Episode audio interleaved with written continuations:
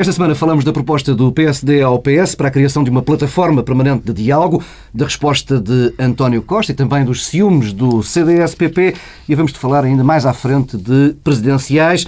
Hum, e, claro, neste programa, nesta semana, Pedro da Silva, Pedro Marcos Lopes, não nos atiramos a esses temas caseiros sem antes falarmos dos assuntos, ou do assunto que tomou conta da atualidade global, o ataque terrorista ao jornal francês Charlie Hebdo em tsf.pt, nos temas exclusivos para online. Pedro Domingos Silva vai falar da palavra do ano, corrupção, e Pedro Marcos Lopes das demoras, do caos nas urgências hospitalares. Vamos ao primeiro tema, dos ataques terroristas em França. Já não podemos falar de um ataque isolado, houve vários eh, casos, entretanto. À hora que gravamos esta edição do Bloco Central, sabemos que hum, os dois responsáveis pelo ataque ao Charlie Hebdo já foram abatidos pela polícia francesa. Já terminou um, o cerco às instalações de uma gráfica nos arredores de Paris, onde estiveram um, cercados durante hum, longas horas. Pedro Adão Silva, temos aqui um novo tipo de terrorismo, hum, há aqui características novas. Hum, falamos de retornados de, de, dos conflitos na Síria e no Iraque, são pessoas altamente treinadas. Que defesa é que as democracias europeias podem ter contra este fenómeno? Bem, desde logo nós sabemos ainda muito pouco sobre uh, estas pessoas em uhum. concreto e o seu histórico, mas eu, eu, eu parece-me que este, este, este ataque bárbaro e que nos uh, interpela eh, tem eh, enormes eh, consequências para as nossas sociedades e consequências que uma primeira dimensão que tem a ver com as liberdades, uma outra que tem uma dimensão social e finalmente consequências políticas. Um, e, e, e, na verdade há algumas um, contradições e tensões entre estas três uh, dimensões. A, a, primeira é a das liberdades. Um, tem um simbolismo evidente, e daí também a escolha, uh, o ataque ter sido uh, feito contra e num jornal satírico, e a simbologia conta mesmo. É um pouco como as Torres Gêmeas, uhum. não é? Um, porque isto é um alicerce fundamental, eu diria mesmo sacrossanto, das nossas sociedades. e aqui os nossas é das sociedades liberais, pluralistas e democráticas. E esse princípio sacrossanto é, é, é, a liberdade de expressão, mas a liberdade de expressão é, naquilo que é, é a possibilidade de alguém dizer publicamente uma coisa que mais choca os outros. Um, porque não há liberdade de expressão quando se publicam apenas opiniões que não ofendem uh, ninguém.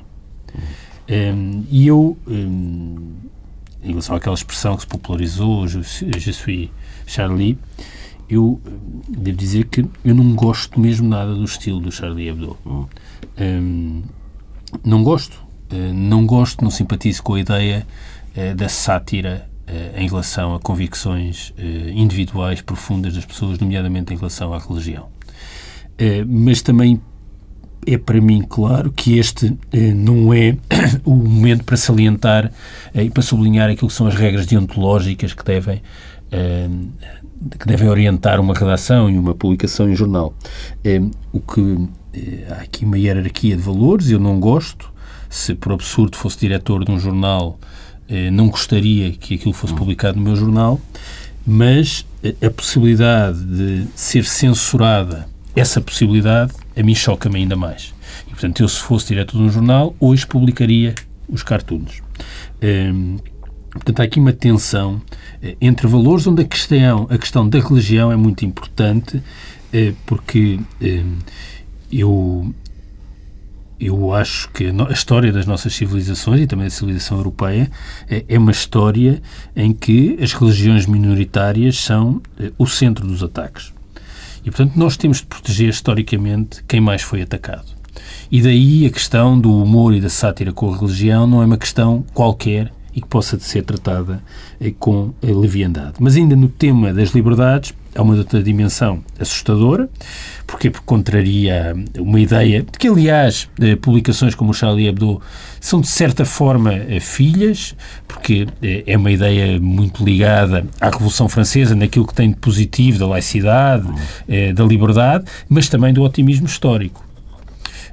E o que nós assistimos é um regresso ao passado um regresso ao passado civilizacional eh, em que há eh, um conflito permanente eh, de identidades antagónicas, nós e eles, e uma incapacidade de convivência, uma recusa do outro e a recusa da laicidade. Isso é, na verdade, assustador. Depois há uma, dimensão social e, e, política que eu gostaria de falar a seguir, se calhar o Pedro pode... Pedro, como é que se lida com isto? Eu acho que uh, uh, só agora é que vamos saber. Uh, já tivemos, infelizmente, oportunidade de, de, dizer a mesma coisa quando aconteceram ataques similares. eu acho que só agora é que vamos saber como é que a comunidade e como é que a civilização ocidental reage a este tipo de situações. Porque se há algo que me pareceu chocante neste processo foi o facto dos jornais e dos órgãos de comunicação social, vários, terem sido especialmente prudentes na reação. Isto já tem um histórico. Já tem um histórico, por exemplo, na questão das caricaturas dinamarquesas. Uhum.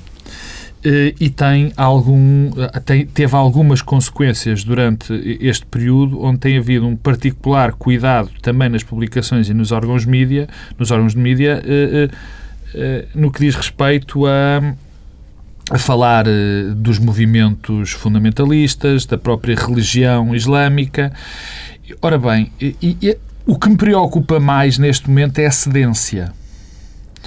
Pedro Adão e Silva falou que não gosta do Charlie Hebdo, mas que neste momento publicaria uh, as caricaturas se fosse diretor de um jornal. Eu, eu enfim, não gosto nem deixo de gostar do Charlie Hebdo. Agora, não, acho não, fundamental. Não, não, não, do estilo, do estilo eu sei. Eu nunca compraria aquele jornal. Não, não, não, agora não, vou dizer, como toda a gente diz isso, claro. eu peço desculpa, eu não compro aquele claro. jornal, aquilo não me diz nada. mas, não, é, mas, é, mas não, poder existir eh, claro. um jornal como o Charlie Hebdo é, não incomoda-me. É inaceitável. Eu, bem, eu, eu não vou por aqui sequer porque acho que não vale a pena. Acho que estamos a repetir uh, todos. Não, não, não é só aqui não neste programa. Não, não, mas não, não, eu, eu não. acho que há um efeito de ocultação. Não, eh, não, mas é, aí, não, é exatamente aí que eu quero ir. Eu não vou coisas diferentes. Eu como... não vou repetir aquilo que toda a gente já disse. Ou seja, eh, enfim, só dando o, o, o, tema geral, dizer que foi atacado um pilar civilizacional. Foi atacado algo que, que nós uh, reputamos como essencial à nossa vida uh, neste momento, à nossa Mas vida em comunidade. Depois, o que é o pilar civilizacional, as pessoas fazem interpretações diferentes. Claro, Há quem acha que o crime de blasfémia não devia existir. Claro, ó, ó eu, eu julgo que isso não é assim, por exemplo. Acho que, quer dizer, eu sou pois ateu, eu não professo nenhuma religião, mas eh, nós não podemos eh, pensar que a história e a história das nossas civilizações não é uma história de ataques sistemáticos a religiões e a religiões minoritárias. Sim. E que não devemos proteger eh, esse, Sim, esse mas, Pedro, está bem, mas, o meu, mas eu queria pegar de outra forma. Não, Portanto, é não... Só, mas é só para te mostrar que nós estamos sim, todos a falar sim, sim, coisa. Sim, claro que não estamos. Não, mas exato, era que eu, eu ia dizer exatamente o, o, o, não é o contrário, mas ia dizer o, o que para mim significa a, a, o segundo ponto. Ou seja, primeiro há a questão civilizacional, a questão da liberdade, e depois há esta questão, e aí sim nós estamos a falar todos da mesma coisa, que é o facto de haver uma tolerância especial uh, de há bastante tempo a esta parte. Uh, aconteceu, eu falei, dos, eu falei do, do, das caricaturas de Maomé nos jornais dinamarqueses, mas podia ter falado, por exemplo, quando foi a questão dos versículos satânicos do Salman uhum. Rushdie onde houve uma, uma espécie de uma de tolerância especial perante ou de compreensão especial perante uma determinada religião, perante um determinado movimento religioso. E isso assusta-me. Isso assusta-me porque quando nós deixamos uh, que se passe uma barreira, quando nós próprios nos condicionamos face às críticas que queremos fazer ou deixar de fazer face a uma religião, estamos a, estamos a criar, uh, uh, estamos a deixar que entre o primeiro inimigo nas nossas defesas sabendo que essas defesas sabendo, são os nossos valores, são os valores civilizacionais, os valores da tolerância, da democracia liberal. Isso a mim preocupa-me de uma maneira brutal. Eu, por exemplo, eu não compreendo o que o New York Times fez. Diz que não publica porque tem medo de chocar uh, uh, sensibilidades. Eu percebo que façam isso.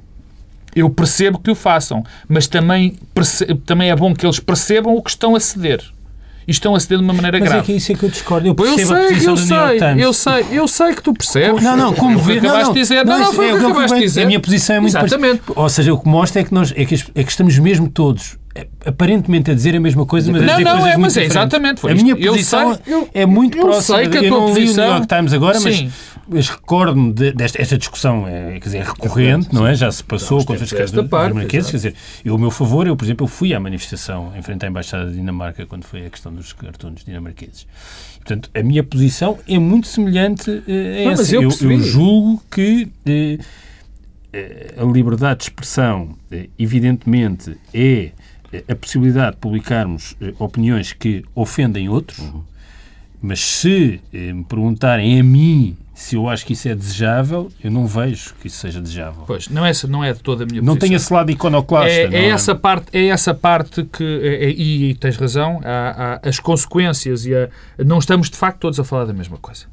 Eu, por exemplo, penso que a, a civilização, a, a maior parte dos nossos valores, estes valores da tolerância, eh, do- da sociedade plural, foram, foram conquistados, foram conquistados À força. às- à força às religiões. Às religiões. Certo.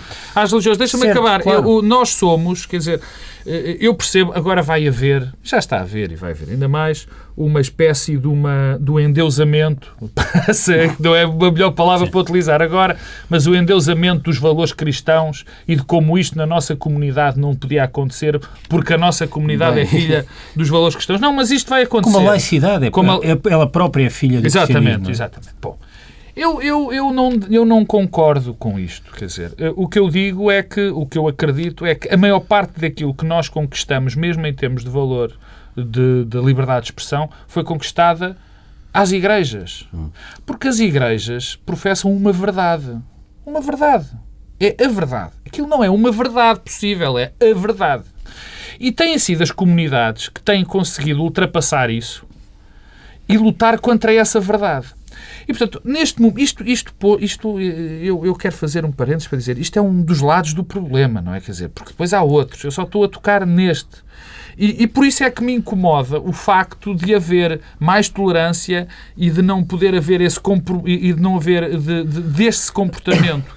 Eh, Tenho medo da reação, por exemplo, desta do que o Pedro aqui, aqui, aqui salientou, de haver mais cuidado na questão das religiões. Não, isso é- Eu, eu tenho eu- muito eu- receio eu- disso e eu- acho que isso é abrir As, um as nossas flanco. sociedades só são sustentáveis e a, e a liberdade só é reproduzível e sustentável se assentar num equilíbrio entre a proteção eh, de alguns, não queria dizer dogmas, mas se calhar posso utilizar a expressão dogmas, e a coexistência dessa proteção com uma cultura iconoclasta. Tem de existir as duas coisas. E há espaço para as duas coisas. Eh, E, e eu percebo, e aliás tenho alguma simpatia eh, pela, pela linhagem eh, da qual faz parte o Charlie Hebdo, eh, que é o movimento Dada, o, o situacionismo, o punk, tudo isso tem toda essa origem, esse caldo cultural e, e- e a contracultura, que de alguma forma é iconoclasta e é contra os dogmas, mas eh, a preservação também das nossas sociedades precisa também de uma preservação eh, de alguns dogmas. E, aliás, isso permite-me falar da segunda dimensão, que é a dimensão social. Mas o problema é esse, deixa-me só interromper, o problema é essa coexistência mesmo. A coexistência é um equilíbrio O- sempre em tensão. Claro, mas o problema é que se põe em- põe em causa, há uma dimensão É em que- está a pôr em, pau- em causa essa Mas própria atenção, mas atenção não é o New York Times não o fazer, mas haver um jornal ao lado em Nova York que o faz. Ah, claro. Agora, não podemos. hum, eu não, não sei se é bom que todos façam tudo. Não, claro. E, portanto, não. haver espaços hum, de preservação hum, de algum pluralismo com respeito por, por dogmas é importante para as Ó, nossas Pedro, mas repara que nos principais jornais de referência, em todos os jornais de referência, praticamente, não foi reproduzida uma única das, das imagens do. Charlie Hebdo. Certo? E isso a mim preocupa muito. Preocupa-me. Nem, nem, nem como imagem. Tu repara, ó ó Pedro, é completamente diferente o New York Times, ou o Frankfurter Allgemeiner, ou o Guardian, eh, não terem como linha editorial a publicação deste tipo de cartoons. Ah, mas eu acho que. Não, mas isso é, mas é a minha questão. Eu, Ah. eu divirjo do New York Times, quer dizer, não me quero colocar essa. Mas no sentido. então, só para clarificar, no sentido em que eu não julgo que uma linha editorial não deve promover aquilo, mas neste momento o New York Times Ah, estamos de acordo. Ah, que é uma coisa Estamos diferente. Mas deixa-me só dizer a dimensão social que tem. eh, Que tu, tu, tu, ou Pedro, já não sei, com paralelismo com eh, casos anteriores. Este caso não é bem igual aos outros, porque tem uma dimensão e uma extensão diferente, e porque eh, os terroristas são franceses. Ou seja, são dali, tal como em Boston, Sim, isso é na outra maratona. dimensão. Sim. E, e isso tem a ver novamente com a questão eh, da convivência e do, do pluralismo. O que me parece é que as, as nossas sociedades, novamente, as sociedades ocidentais, eh, têm eh, uma dificuldade eh, em enquadrar eh, jovens desenquadrados. Eh, e isso resulta de uma perda institucional e da perda das instituições que tradicionalmente faziam isso. Eh, as instituições que faziam deixaram de o fazer, dizer, os partidos, os sindicatos, a igreja, o associativismo, e naturalmente. Uma coisa é jovens desenquadrados que optam pela pequena delinquência e outra coisa Mas é isso. pegarem armas, Mas o- é- é claro que sim. arrancar para Mas- a Síria, ter o treino militar e regressar claro, com claro. armamento de guerra. Mas, portanto, não é? mas eu acho é que nós São temos um contexto, porque nós temos um contexto que é propício a essa anomia que depois pode ter muitas traduções.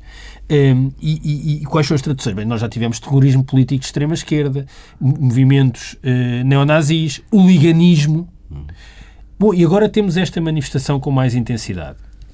Há um lado do contexto eh, eh, e que explica a atração de alguns setores pela, pela Al-Qaeda, pelas idas à Síria, para o Iémen, pelos campos de treino, Estado Islâmico, pelo sim. Estado Islâmico, pela maior religiosidade da segunda geração por comparação com a primeira geração. Hum, hum, e, portanto, é o contexto, mas é também o Islão. Quer dizer, eh, nós também não podemos fingir que não há um problema com o Islão. Porque há um problema com o Islão, porque há um problema que, eh, repara, uma religião não é um conjunto de textos e de crenças. É também as práticas daqueles que creem nesses textos e nessas crenças. E o Islão hoje inclui uma minoria, mas que é substancial, de crentes que acham que a violência é a forma de aplicar as suas convicções. E isso é um problema. E é um problema que diferencia, porque o Charlie Hebdo atacava os judeus, os católicos eh, e os muçulmanos. Em bom rigor, atacava toda a Toda a gente. gente. E os únicos, e todos respondiam. Todos respondiam. Mas os únicos que respondiam com terrorismo e com ameaças são eh, os muçulmanos. E não vale a pena ignorar que quando olhamos para a França hoje ou para outros países europeus, há um problema com a segunda geração e que, e que a ideia de que há uma comunidade de pertença, que é somos todos franceses, a França laica, republicana, isso não é a realidade. E isso é um problema. E é um problema que resulta da conjugação de um declínio das instituições eh, do Ocidente e o declínio é das várias instituições, é da Igreja, é dos partidos, é dos sindicatos, as instituições que formaram as nossas sociedades e novas instituições de pertença que são apelativas para estes jovens, É o que tem consequências políticas. É um problema que dá no imediato ou a muito curto prazo armamento político É isso. Agora, finalmente, a terceira dimensão que é a política, que é, eu devo dizer que vejo dois riscos eh, muito grandes eh, nestes acontecimentos. Um que é a normalização do discurso da Frente Nacional, para simplificar, eh, e um outro que é a autocensura, que de alguma forma era aquilo que o Pedro estava a sugerir em relação ao New York Times. O mais perigoso em política, nós sabemos isto de todos os casos, é quando eh, alguém que tem um pensamento tradicionalmente diferente incorpora a forma de pensar do outro e a reproduz. A partir daí ganhou. Ora E bem. este acidente, eh, o que está a mostrar é uma espécie de naturalização da Frente Nacional. Hum, há setores nestas sociedades, nas nossas sociedades, mas talvez em Portugal seja- sejamos uma exceção, mas em muitas sociedades do centro da Europa, muito descontentes com a abertura, com a globalização e com as consequências materiais disso mesmo. A perda de emprego, o empobrecimento, a deterioração das suas condições. E, portanto, a prioridade destas pessoas não é um ajuste de contas com a história e com o nazismo, ou com o totalitarismo, ou com os judeus. Da mesma forma que a preocupação destas pessoas não é correr com o Magrebino de Marselha. Mas quando é feita a ligação entre as suas circunstâncias materiais e o Magrebino, e quando o Magrebino invade um jornal e mata pessoas, a ligação passa a estar feita e, portanto, potencia a islamofobia e com isso dá força ao argumento da Frente Nacional. Eh, Quando os partidos do sistema não têm respostas económicas satisfatórias, tudo isto se torna claro e, e- e- e juntam-se as pontas. E, portanto, eh, repare, eu, eu- eu notei uma coisa na resposta eh, de François Hollande. Hum, primeiro, a Frente Nacional foi ou vai ser, não sei agora exatamente se é hoje ou se é durante o fim de semana, recebida pelo presidente francês como todos os outros partidos. Portanto, há uma naturalização, uma normalização de uma parte que estava excluída normalmente. Depois, isto foi, começou a ser tratado como um caso de polícia e de justiça, combate e prevenção da criminalidade, e passou-se para um discurso bélico. A guerra ao terrorismo. Uh, bem, a guerra ao terrorismo, mas uh, o que é que isto significa exatamente no contexto de França? Novamente, vão bombardear Marselha? Uh, Marine Le Pen, Marine Le Pen a primeira proposta que fez é fechar as fronteiras fechar e Schengen. Schengen. Bom, mas isto são Já pessoas que dentro. nasceram em pois. França e que há aqui uma irracionalidade, mas a irracionalidade faz parte também do discurso político e serve muitas vezes para dar sentido às várias coisas. E portanto nós temos um problema de representação hum, e uma ameaça difusa que a partir de agora deixou de o ser. E isso tem finalmente a ver com a segunda consequência política, que é eh, nós eh, temos um impacto de curto prazo, que é amplificou e ampliou a divulgação dos cartoons. Toda a uhum. gente agora foi confrontada com a sátira. Um, o Charlie Hebdo vai vender um milhão de exemplares, um, mas eu tenho um enorme ceticismo em relação ao médio prazo, uh, que é uh, o autocensura. Não vamos publicar isto porque isto pode nos entrar pela redação adentro. E, portanto, o que é que o medo faz? O que é que o sentimento de medo faz nas nossas sociedades também? Quer dizer, uma pulsão eh, autoritária e uma simpatia hum. com a linha dura. Ora, a linha dura é fechar Schengen. Consequências, consequências políticas, a primeira eu enfim, já abordei na, na, na, minha primeira intervenção, tem a ver, essa sim, uma consequência política perigosíssima, que é a da autolimitação. Hum. E eu acho que essa já está em curso, e já está em curso e não é de agora. Uh, provavelmente posso identificá-la com. Começou muito com. Como, provavelmente começou com os ciclos satânicos onde houve uma reação basicamente cobarde de todo o mundo ocidental. Continuou com a questão dos cartoons da Dinamarca e outros processos similares. O Udbeck, que lançava o livro novo no dia dos atentados, já saiu de Paris. Uh, retirou a, o livro. Não, retirou a apresentação do livro. Essa, essa, essa, essa, essa é uma consequência política. Às vezes nós interpretamos mal o que é que são consequências políticas e isso é uma consequência política central. Sim. Porque é uma consequência, a política é algo que diz respeito à comunidade. Isto diz respeito diretamente à comunidade. O segundo ponto o crescimento, de, o, o crescimento, eh, eh, o crescimento do, do, do da, da, Frente Nacional e dos, e dos movimentos de extrema-direita ou e de alguns de esquerda, porque a, a, a, esquerda em muitos países também é muito, muito, muito. Uh, uh, enfim, suporta políticas de imigração que não, não eram as tradicionais da esquerda moderada, por exemplo. Não é? Bom, uh, isto tem duas, tem duas subconsequências. A primeira é do crescimento destes movimentos uh, de extrema-direita e alguns de extrema-esquerda. Curiosamente, o que melhor tem lidado com o assunto em termos de capitalização própria é a Frente Nacional, que tem mostrado um discurso eh, teoricamente, ou na prática, moderado, melhor do que teoricamente moderado, eh, com capacidade de mobilização, mas eh, apelando, não esquecendo os valores, enfim, do cidadão francês, e portanto é provavelmente... Representando, que é aquilo que os partidos... Pois, que é o que é, exatamente, e que eles representam um quarto da população, a brincar, a brincar, não é? Bom, a segunda tem a ver com exatamente o, o tem a ver com essa consequência, é uma, uma consequência que resulta do da própria consequência, digamos assim. É que quando mais crescerem este tipo de movimentos xenófobos, alguns eh, eh, islamofóbicos, mais vai crescer a, o islamismo radical. Mais vai crescer o islamismo radical. Mais problemas nós vamos ter e não são problemas externos. É que esta é que é uma das grandes dimensões destes problemas que nós ainda não conseguimos, porque nós não conseguimos, particularmente nós, nós portugueses, não conseguimos imaginar bem a realidade. Quer dizer, nós ainda pensamos que o terrorismo é uma coisa importada. Não é uma coisa importada. Neste momento já não é algo mas importado. durante muito tempo não foi também. Sim, não, mas é diferente. Este durante tipo de terrorismo... Durante não, a década de 70 não, da cor, não, não, da mas eu não estou a falar... Claro que não. Claro, são diretas, brigadas vermelhas, tudo isso não era. Mas tinham, tinham razões políticas uh, diferentes. Não, o que eu digo é, o terrorismo islâmico não é um fenómeno importado. É um fenómeno das nossas comunidades. Eh, e as nossas comunidades não estão a saber lidar com esse, com, com esse problema. Quer dizer, e enquanto. Há, fenómenos curiosos. Deixa-me deixa dar aqui só um bocadinho de espaço.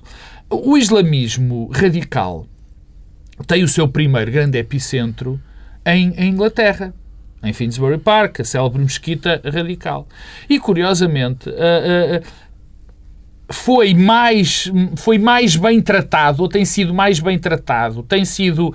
Eh, eu Não, é verdade, quer dizer, houve, houve os... É verdade, houve os problemas na Inglaterra com aquele atentado, que foi na sequência do, do atentado de, de 11, do, do, do 11 de setembro, mas eu, eu estou... Quer dizer, nós não temos os problemas de, de comunidades à parte e, e, getizadas, enfim, isso não é bem verdade. Ah, Mas radicalizadas como há, radicalizadas como há em França, não há, não, não, não concordo que, que, tenha tido, que tenham tido, que, tem, que haja uma expressão tão grande dessas comunidades inglesas, dessas comunidades Também inglesas. a França tem uma porcentagem de população muçulmana maior, se calhar é só um é, problema de escala, não, é, maior, é, maior, é maior. Não, é maior em termos, em termos, em termos percentagens, mas tem comunidades uh, mais coesas não, não, em determinados não, locais. Não, não, não, mas, não, quer dizer, não acho que não temos indicadores para medir de acordo, isso. De acordo, mas não, não mas, vejo nenhum ah, sinal em que isso seja tão evidente, ah, que a base de recrutamento repara. do Estado Islâmico é igualmente mas, grande mas curiosa, em Inglaterra, sim, mas curiosa, a radicalização é das mesquitas é igualmente... Não, mas é verdade, mas é verdade, mas os atos de terrorismo, neste momento, têm sido muito mais em França do que têm sido em Inglaterra. Veremos. Veremos, isso é verdade, temos mas deixa-me só acabar. Pedro, Há um problema evidente em França, que isso sente-se.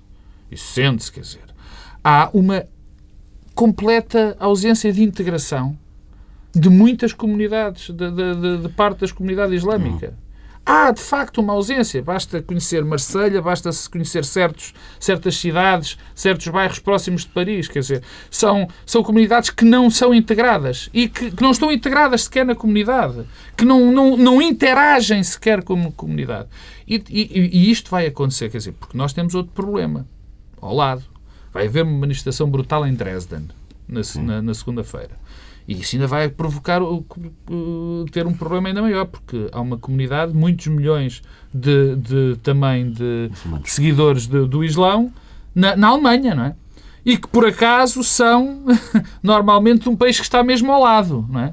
Que é a Turquia, ou mesmo ao nosso lado. Portanto, as consequências disto são Vamos avançando para os temas mais caseiros. A semana começou com o PSD eh, a convidar o PS para uma plataforma permanente de diálogo. António Costa foi muito rápido a dizer não, muito obrigado. Hum, Pedro Nunes Silva, este é mais um sinal de que estamos num ano que vai ser dedicado à campanha eleitoral. Temos falado muito disso nos últimos tempos por aqui. Sim, sim, eh, mas um ano de campanha eleitoral é também um ano de racionalidade política e eu devo dizer que não, é não vejo racionalidade política nenhuma nisto. Em primeiro lugar, eu quando vi essa expressão, plataforma permanente de diálogo entre partidos, isso tem um nome, chama-se Assembleia da República. É a plataforma permanente de diálogo entre os partidos, é para isso que serve. Portanto, não percebo bem o que é que quer dizer, a não ser uma outra coisa, eh, isso sim, politicamente relevante, é que de facto o PSD anda literalmente a torear o CDS. Sim, é, deixou-o de fora, provocou logo grande irritação. E, o torear é porque, bom, o PSD sabe que tem o CDS no bolso e, portanto, pode fazer o que quer com eh, o CDS e com Paulo Portas, porque já não há margem para o CDS criar uma linha autónoma para uma campanha eleitoral. Qual é o problema? É que o PSD e o CDS, porque neste momento a narrativa sobre a governação está muito alinhada, é muito simples e clara, mas essa narrativa não é sustentável se as duas partes se separarem. Por isso simplesmente não deixa, deixa de fazer sentido. Hum, e, portanto, aquilo que existe, que é, bom, nós herdámos uma situação muito difícil, salvámos o país, não houve hum, nenhum empréstimo adicional, eh, não se lixou só o mexilhão hum, e a situação está a melhorar, que é o que os dois partidos dizem, eh, os, o Portugal está melhor e os portugueses vão sentir que estão melhores daqui a um tempo e as coisas ainda vão melhorar. Isto não é compatível com uma dissensão interna entre quem governou, porque necessariamente as eleições legislativas são uma avaliação deste período. E uma avaliação deste período e do que tinha sido prometido e do que aconteceu. Ora, se há uma uh, cisão, isto cai, desfaz. Agora, porquê é que isto acontece e que consequências é que tem? Eu ouvi o António Lobo Xavier na quadratura do circo a chamar a atenção para uma coisa que me parece também é muito clara. É que se não há condições para formalizar em tempo útil e aí nós podemos discutir qual é o tempo útil, a coligação entre o PSD e o CDS, as condições para a dissolução pelo Presidente da República são muitas. Aliás, o Presidente da República, a certa altura, muito recentemente, chamou a atenção para isso mesmo, que quando disse que a legislatura irá até ao fim, mas a menos Se que... não houver uma crise política. E se não houver uma... Isto começa a ser uma crise política. E se não for resolvido, é uma É crise curioso que o política. Luís Montenegro, líder parlamentar do PSD, numa entrevista à, à Antena 1 esta semana, dizia que, bem, eh, havemos de ter tempo para resolver a questão. Agora, este problema da coligação não pode gerar conflitualidade exacerbada entre Pois. os dois partidos. Ou seja, já é um recado Mas isto já que começa, dizer, se estamos em janeiro coisas, e todos é? estes sintomas e as declarações de Marco António início de Costa janeiro, é? e, e de Montenegro, tu- e antes este passo escolha, que recordam-se quando nós falámos deste mesmo tema aqui há duas semanas, dizemos, bom, este foi o Primeiro-Ministro, mas depois todos os outros dirigentes do PSD dizem uma coisa distinta. Já não é verdade. A única hipótese que eu vejo é que Montenegro e Marco António, hum, aliás, materializando uma prática habitual no PSD, já estejam a preparar o dia a seguir às eleições legislativas. Pedro Marcos Lopes. Bom, eu em Queres relação... nesta ideia de- Não da preparação quero, do pós-passos? Quero, claro que isto tem a ver com... Não, não tem a ver só com o pós-passos. Tem a ver com o Não é proce- para espaço, é o dia a seguir às Não, eleições. não é nem, necessariamente- nem o dia a seguir. Primeiro tem o problema antes das eleições, que é o problema da escolha e é o problema de quem é que está a mandar no PC. Mas já lá vamos.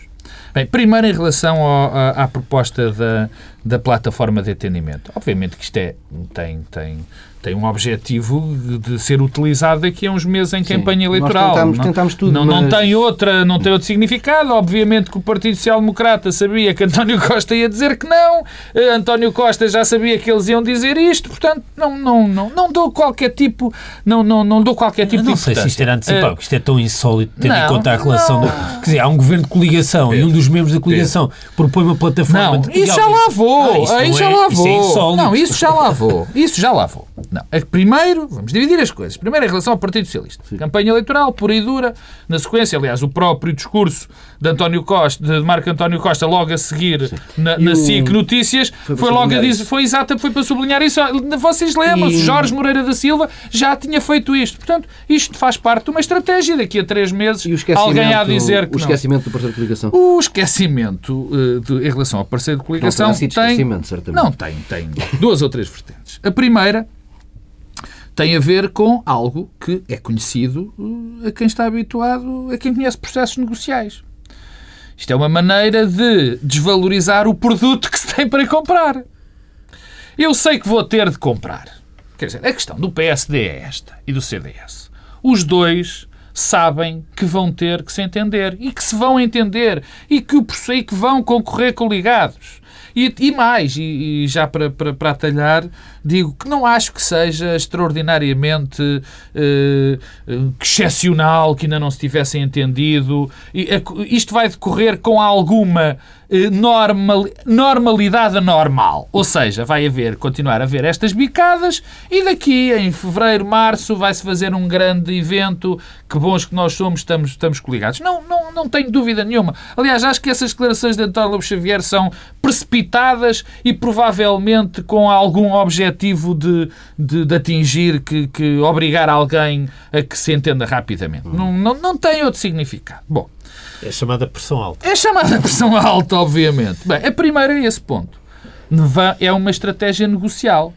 Eu vou desvalorizar o CDS para eles perceberem que nós não lhe damos muita confiança. Em segundo lugar, tem outro objetivo, que é o objetivo interno, dentro do PSD. E o objetivo interno tem a ver com isto. Está tudo a preparar-se para o, o dia seguinte, mas há aqui um pequeno problema. É que até lá se vai ter de recolher apoios dentro do Partido Social Democrata, que era para, que depois, no dia seguinte, se apresente que quem capitaliza esses apoios apareça com legitimidade. E há uma grande, uma enorme corrente dentro do PSD que não quer a coligação com o CDS. Uns por motivos, obviamente, enfim, por, por acharem que é melhor não, porque o CDS não é um bom parceiro. Outros por um motivo bem mais prosaico As listas. que são as listas. Ora bem, e como as eleições internas no PSD vão ser feitas pelo. Vão ser, quem vai votar nessas eleições vão ser os militantes do PSD, vai ser a máquina, é bom que alguém apareça agora a dizer: atenção, que eu já tinha dito que isto do CDS não era muito bom. E, aliás, também é bom que se saiba que nós tentamos não fazer as coisas com o CDS. E, portanto, tem essa vertente, que é essa vertente interna de dizer que, que, que, que se tentou tudo para não se fazer a aliança, ou pelo menos se fez uma negociação, ou pelo menos se deu a entender que não se gostava do CDS. O terceiro é mais simples. O terceiro é, é esta aquela história que eu não vou reproduzir porque é assim uma andota um bocado ordinária, porque, é, porque é que o PSD pode fazer, porque é que o PSD faz isto. Já te estás a autocensurar. porque é que o PSD pode fazer isto? Porque pode. Pode. O PSD pode porque o CDS está num beco sem saída.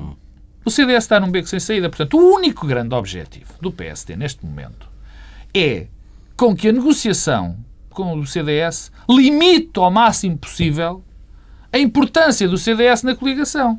Porque depois há algo... número de presença de... Diga-se número de deputados, porque eu retomo aqui aquilo que já disse aqui atrasado neste programa de uma forma igual. A negociação vai ser complicada. Porque pode ser que o PSD dê os deputados ao CDS que o CDS depois vai entregar ao Partido Socialista. Vamos, vamos uh, avançando. Uh, temos eh, cinco minutos, pouco mais, para falar de presidenciais. Temos António Guterres que vai mantendo o PS Quer em bem, não falamos bem o... de, desta, desta giga-joga do lado de António Costa. Ainda não. Uh, falaremos noutra, noutra semana. Guterres a manter oh, o PS em, em, em banho-maria. Marcelo a dizer que ainda é cedo para falar do assunto, mas todas as semanas fala do assunto. E Santana Lopes já só lhe falta marcar o dia, a hora e uma sala de hotel Marcelo Rebelo de Sousa vai chegar à conclusão que só deve apresentar a, que deve depois das eleições. Depois das eleições. das presidenciais. Não, exato, depois, exatamente, não, quer dizer, ou pelo menos dois dias antes, afinal vou concorrer agora. Não. Bom, uh, uh, parece que vamos ter no lado do PS e do CDS o que costumamos ter no lado do PS confusão para arranjar um candidato a, a, Presidente da República, o que era normal. Sim, mas já aconteceu muito do lado do PSD, ao ponto de sim, apoiar um candidato do PS. É verdade, mas sim, mas sabes que é, é mais normal, tem sido, sim, tem sido mais normal no PS. Bom, é, é aqui, eh, Santana Lopes tem, tem muitos defeitos. Santana Lopes tem, está carregado de defeitos, mas tem uma qualidade. Não tem medo de eleições, não tem medo de perder e só quem não tem medo de perder é que consegue ganhar. Isso não há dúvida nenhuma. E Santana Lopes atira-se. É corajoso, nesse aspecto tem, tem que se dizer isso. Por outro lado, tem um problema.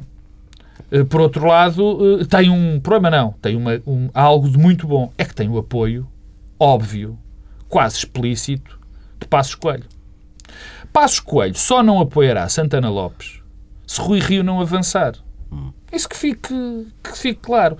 E as razões por que apoiaria Rui Rio não, era, não eram outras do que seja, enfim, evitar que Rui Rio tenha uma candidatura pós-passos à eh, presidência do partido. À presidência do partido. Portanto, o candidato de, de, de, de Passos Coelho será ou Rui Rio ou Santana Lopes. Será que Passos Coelho é, agrada com fica agradado tendo um desses concorrentes? Não, não fica. Com certeza que não. Mas a última coisa que ele quer é Marcelo Rebelo de Sousa, como já está evidente e claro. Só que Marcelo Rebelo de Sousa, enfim, tem aquele problema, aquele problema agrícola, quer dizer, não há outra maneira de o depor. E está, uh, uh, uh, quer dizer, está à espera de não se sabe o quê, não se percebe bem, diz coisas absolutamente extraordinárias como o PSD só deve as, as candidaturas presidenciais só devem ser apresentadas, anunciadas em outubro. Em outubro? Mas quer dizer, em outubro? As eleições são em janeiro, não é? Ou eu sou o que estou a ver mal? Quer dizer, uhum. Então, um, um candidato. Isto era uma coisa inaudita. Isto não faz sentido. Quer dizer, e portanto, parece que nós cada vez estamos mais. Uh, uh, uh, cada vez parece estar mais próximo esse acontecimento já normal na democracia portuguesa, que é Marcelo hesita, hesita, hesita, e hesita não... e depois não vai. Pedro é, Estas eleições presidenciais são muito em cima das legislativas e, portanto, estaremos sempre a falar de uma articulação entre os dois o atos ticket. o ticket. E daí, eh, o que é racional, de facto, para o PSD, é, dizer, a probabilidade de Pedro Passos Coelho ainda contar com o, com o próximo Presidente da República é bastante baixa. E, portanto, essa coisa, o que é que deseja mais? Bom, o deseja mais o que tornar mais fácil a sua competitividade para as eleições legislativas, não é mais nada. Não, e, e o que... Eh, eh, não, porque ele tem, desculpa, deixa-me interromper, não, há uma coisa que eu... Já, está bem, desculpa, há uma coisa que, pelo que o Pedro está a dizer, eu, eu, pode, pode ele não ter percebido ou explicar-me bem. É o, o Passo Coelho eh, tentar limitar, tentar ser ele a, a, ajudar a definir quem vai ser o próximo Sim, líder. Mas isso ele sabe que não vai ganhar uh, eleições. Uh, quer dizer, Santana Lopes, quer dizer, convenhamos, não é um candidato viável para ganhar umas presidenciais. Para ganhar umas presidenciais. Não é. É um candidato viável para fazer estragos à primeira volta e para haver segunda volta de presidenciais, coisa que não temos há muito tempo. Não sei se nós temos bem isso presente também. Um, e o que é que. Rui Rio, o que é que tem de bom, para, do ponto de vista de passo escolho? Alarga o espaço eleitoral, portanto, na lógica do ticket, estamos a falar de um grande alargamento do espaço eleitoral é, do PSD e resolve o problema da sombra interna no dia a seguir. Porque se ganhar, ganhou. Se perder, deixa de eh, contar. Um, Santana, como é o mais fraco, precisa de se antecipar, ganhar tempo e marcar posição. Eu não sei se tem apoio para dar esse passo. Sinceramente, não consigo avaliar. Duvido. Acho isto também muito. Duvido. Acho temerário, partilho, aquele que o Pedro Marcos Lopes diz, muito coragem. Assim, mas a coragem também é uma coisa. Eu se amanhã disser sou candidato a Presidente da República, é uma coisa de coragem, mas também é uma coisa irrealista e estúpida. É, porque oh, ninguém... Não, não subvalorize, doutora Dão Silva, por quem sois, não subvalorize. Do lado eh, da esquerda, eh, Tens 50 segundos. Há aqui uma, uma, grande diferença. Ao contrário do, da direita e do PSD, onde parece que há muitos candidatos disponíveis, o PS tem apenas um verdadeiro candidato que está a hesitar. O hesitar o que é que tem? Consolida o seu perfil, o Guterres é alguém hesitante, e em segundo lugar, dá a é, ideia que está a jogar em dois tabuleiros o que pode fragilizar a sua a eh, candidatura presidencial. Ainda tudo isto, ainda assim, julgo que António Guterres é de facto um candidato eh, que parte com uma enorme vantagem e a hesitação de Marcelo Rebelo de Sousa tem no essencial a ver com isso, que é tentar perceber se Guterres vai candidatar. Se Guterres for candidato, Marcelo não será candidato, porque Marcelo não quer perder as eleições, porque não quer perder mais umas eleições e ficar como alguém que é um perdedor, o que do ponto de vista do so, da sua atividade como comentador político é muito fragilizador. Ninguém o levará a sério. Passará a ser eh, alguém que eh, é um entertainer e não um comentador para levar a, a sério. O que é que tem do lado do PS? Eh, António Guterres tem aquela frase a semana passada ao Expresso, uhum. e eu acho que essa frase condiciona muito, eh, mas condiciona, mas também condiciona Guterres.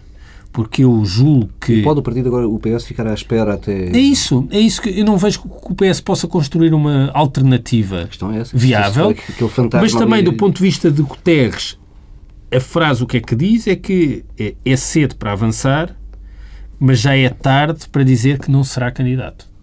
Hum, é, é, quer dizer, começa a ser tarde para António Guterres dizer eu não sou candidato às presidenciais assim. Hum. É, e, portanto, não o dizendo, e viabiliza qualquer outra alternativa, mas eu concordo que é cedo, é muito cedo para avançar. Hum. Só, só, Santana Lopes é que precisa de avançar agora. Nem Guterres nem Marcelo precisam de avançar agora. Qual foi a... Desculpa Temos... lá, Sampaio anunciou o seu muito candidato. Ah, precisava de avançar. Muito Como Santana não Lopes um precisa de avançar. Não, não, era, não, era, não era o candidato que o PS pois, desejava claro. na altura, precisava de avançar um e marcar posição. Eh, e não havia eh, esta, esta tensão que há hoje em dia, apesar das presidenciais nessa altura terem sido muito aqui, próximas. Temos de fechar esta edição de Bloco Central. Eh, em tsf.pt, nos conteúdos exclusivos online, Pedro Domingos Silva vai falar da corrupção, bem entendido, da palavra corrupção, palavra do ano eleita em Portugal, e Pedro Marcos Lopes fala eh, do caos nas urgências. Até para a semana. Pedro Adão e Silva, corrupção, a palavra eleita em Portugal como palavra do ano. É, e eu acho que isso é sintomático. Um, e é de tal forma sintomático que eu uh, quase que tenho que começar por fazer uma declaração para poder dizer aquilo que quer dizer sobre a corrupção. Um, eu, eu, eu, acho que a corrupção é um crime uh, hediondo, um, que é corrosivo do ponto de vista moral que mina a confiança eh, mútua nas nossas sociedades eh, e que é tanto mais grave quanto mais elevadas são as responsabilidades políticas dos envolvidos. E isso obriga a que a corrupção seja investigada, condenada e de forma particularmente exigente. Mas também acho que não há nenhum motivo para que no combate à corrupção nós hesitarmos na defesa de princípios basilares, como seja a presunção da inocência, a não inversão do ónus da prova e a condenação apenas com base eh, em eh, evidência. Mas o problema é que se instalou um clima eh, que é impossível quase eh, dizer isto. Se alguém eh, tenta eh, atenuar a relevância da corrupção... Lá está aquele a defender os poderosos. Ou está a defender os corruptos, ou é corrupto, ou não há muitas outras possibilidades. Oh, oh. E eu acho que está instalado um, um, clima em Portugal em que se alastra a ideia de que a corrupção é uma praga e que a nossa situação financeira, económica, social e também política é consequência da corrupção. E que ou há uma regeneração moral e o país reerguer-se-á, ou então estamos condenados. Portanto, no fundo, anda tudo a gamar. Eh, e, e, e, e, eu, eh, é evidente que isto saiu muito reforçado em 2014, com o BES, com os vistos gold, com o José Sócrates, eh, mas eu não sei se Portugal é um país corrupto e um país de corruptos. Tenho, aliás, as mais sérias dúvidas e o que é que nós temos de indicadores que nos permitem falar disto. Há uma organização que é a Transparência Internacional, um nome que é em si aterrador, aterrador Transparência Internacional, que publica uns rankings e, e, nesses rankings Portugal aparece sempre comparativamente mal eh, naquilo que é a percepção da corrupção. Mas é percepção. percepção. Ora, o que é percepção? A percepção é uma construção social. E se todos os dias nos dizem que nós somos um país corrupto e de corruptos, nós começamos mesmo a achar que somos um país de corruptos e de corruptos. Isto é um bocado como o patinho feio. O patinho feio era um cisne, mas estava convencido que era um patinho feio. Porquê? Porque todos os outros apontavam o dedo e diziam: Tu és feio. E ele via-se ao espelho e achava-se feio porque era diferente dos outros. Eu não digo que Portugal seja um cisne do ponto de vista da corrupção, mas tenho as mais sérias dúvidas que sejamos uh, um patinho feio. Uh, e, uh, curiosamente, quando as pessoas são inquiridas em estudos de opinião, da mesma forma que acham que Portugal é um país de corruptos e corrupto, o número daqueles que dizem eu já tive de corromper alguém ou já essa conclusão é baixíssimo. É residual. Portanto, esta é uma construção em importante medida. E eu acho que também há uma coisa que nós não devemos eh, esquecer. É uma construção que não é combatida pelo poder político, por exemplo. Não é por ninguém, porque as pessoas têm medo. Portanto, ao mesmo tempo que ninguém combate esta ideia que somos todos corruptos, se nos convencemos que somos todos corruptos, passamos a achar que somos mesmo todos corruptos e se diminui a confiança e o capital social que é necessário para uma sociedade funcionar. E tem um outro impacto que é oculta as razões porque nós estamos como estamos, ou seja, oculta as razões da nossa crise. E eu julgo que é, é sempre bom avivar a memória um, e alguma prudência quando falamos de corrupção. Porque nós todos nos recordamos, e o todos significa que as pessoas da nossa geração se recordam, portanto não é uma coisa tão distante, de um país em que para marcar uma escritura era preciso gratificar alguém no notário. Eh, de um país eh, em que eh, para acelerar procedimentos da administração pública podia-se pagar alguém num país em que era possível eh, ser mandado parar numa operação stop eh, e, e, e, dar eh, dinheiro a, a, a, um polícia para passar. Eh, eh, quer dizer, num país em que a ação fiscalizadora da atividade económica era contornável com eh, pagamento aos fiscais. isto nas câmaras municipais. Eu pergunto, isso ainda é assim? Ou naquilo que são os indicadores materiais que nós conhecemos, tudo isso melhorou nos últimos anos.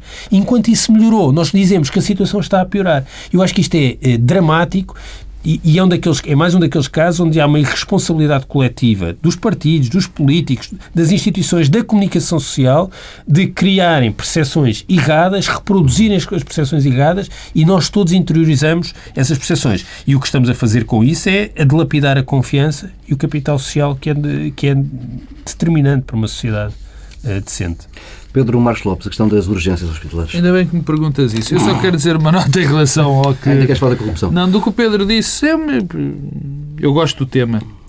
Quer dizer, gosto, não, não, não sou como muita gente que vive desse tema, que, mas, mas gosto do tema. Hum, eu, eu só queria lembrar que, provavelmente, uh, os maiores responsáveis por esta percepção existir a percepção, agora só vou falar da percepção, são os políticos. E os políticos fizeram tudo, os possíveis e os impossíveis, para consolidar essa percepção. Tudo. Eh, desde invenções de, de, tribunais tipo Ticão, eh, de discursos inflamados na Assembleia da República a denunciar corrupção que ninguém sabia onde ela estava. Portanto, se há responsáveis, quando se diz ah, os culpar os políticos disto e daquilo, pois, se há coisas que eu culpo os políticos é de terem deixado impunemente, deixado crescer este discurso impunemente. Bom, quanto ao tema das, das urgências eh, hospitalares durante, durante este período. Para já é preciso ter um bocadinho de memória. O período do Natal e o período das festas é sempre um período especialmente problemático no que diz respeito às urgências hospitalares. Mas não há como negar de que este período foi eh, extraordinariamente eh, complicado. Nós assistimos a, a, nós tivemos notícias de muitas e muitas e muitas horas de, de espera, situações de 20 e 24 horas. Tivemos situações, tivemos notícias de, de locais que funcionavam sem médicos. E, e, mas há aqui também uma nota. Eu também sei como, infelizmente isto é uma crítica também aos jornalistas, eu também sei como é que se cria uma percepção de que está tudo a, a a terminar, a morrer. Quer dizer, eu lembro quando corria de Campos que já havia crianças a nascer em tudo o que era em tudo o que era ambulância e agora bastaram, bastou que duas pessoas acontecimentos trágicos, evidentemente, tivessem morrido nas urgências, para se tirarem conclusões absolutamente desproporcionadas quanto, a, quanto ao, ao problema. Bom, mas posto isto, eh, é evidente que Paulo Macedo e o Ministério da, da, da, da, Saúde estão a ter, a sofrer agora as consequências de, de uma política em termos gerais, da, da política que foi seguida. Paulo Macedo é, na minha opinião, evidentemente competente, conseguiu segurar até ao limite aquilo que estava a acontecer, com a contratação de mais médicos, com, com o pagamento das dívidas, que é bom que se diga que isso foi algo que foi regularizado, que já está a descambar outra vez, é bem verdade, mas que foi regularizado. Quer dizer, uma pessoa que conseguiu levar ao limite esse apoio, só que por muita imaginação que se tenha, por muito bom Sem gestor dinheiro. que se tenha, quando que seja, quando chega à altura, chega-se a situações limites e quando não há dinheiro, não há maneira nenhuma de, das coisas se resolverem. E há aqui uma consequência, e há aqui um ponto que me parece importante. Uh, nunca existiram tantos hospitais particulares, nunca houve tanta medicina particular como é agora. E provavelmente havia uma expectativa de que com o, o, advento de tanta medicina particular, houvesse uma certa poupança para os, para os hospitais públicos. Bom, só que há um problema. É que a medicina particular tem de ser paga. E digamos que a situação económica e a situação da nossa classe média não, não, é, não, não, não é propiciadora à utilização desses meios privados. E fica por aqui esta edição uh, online de Bloco Central. Até para a semana.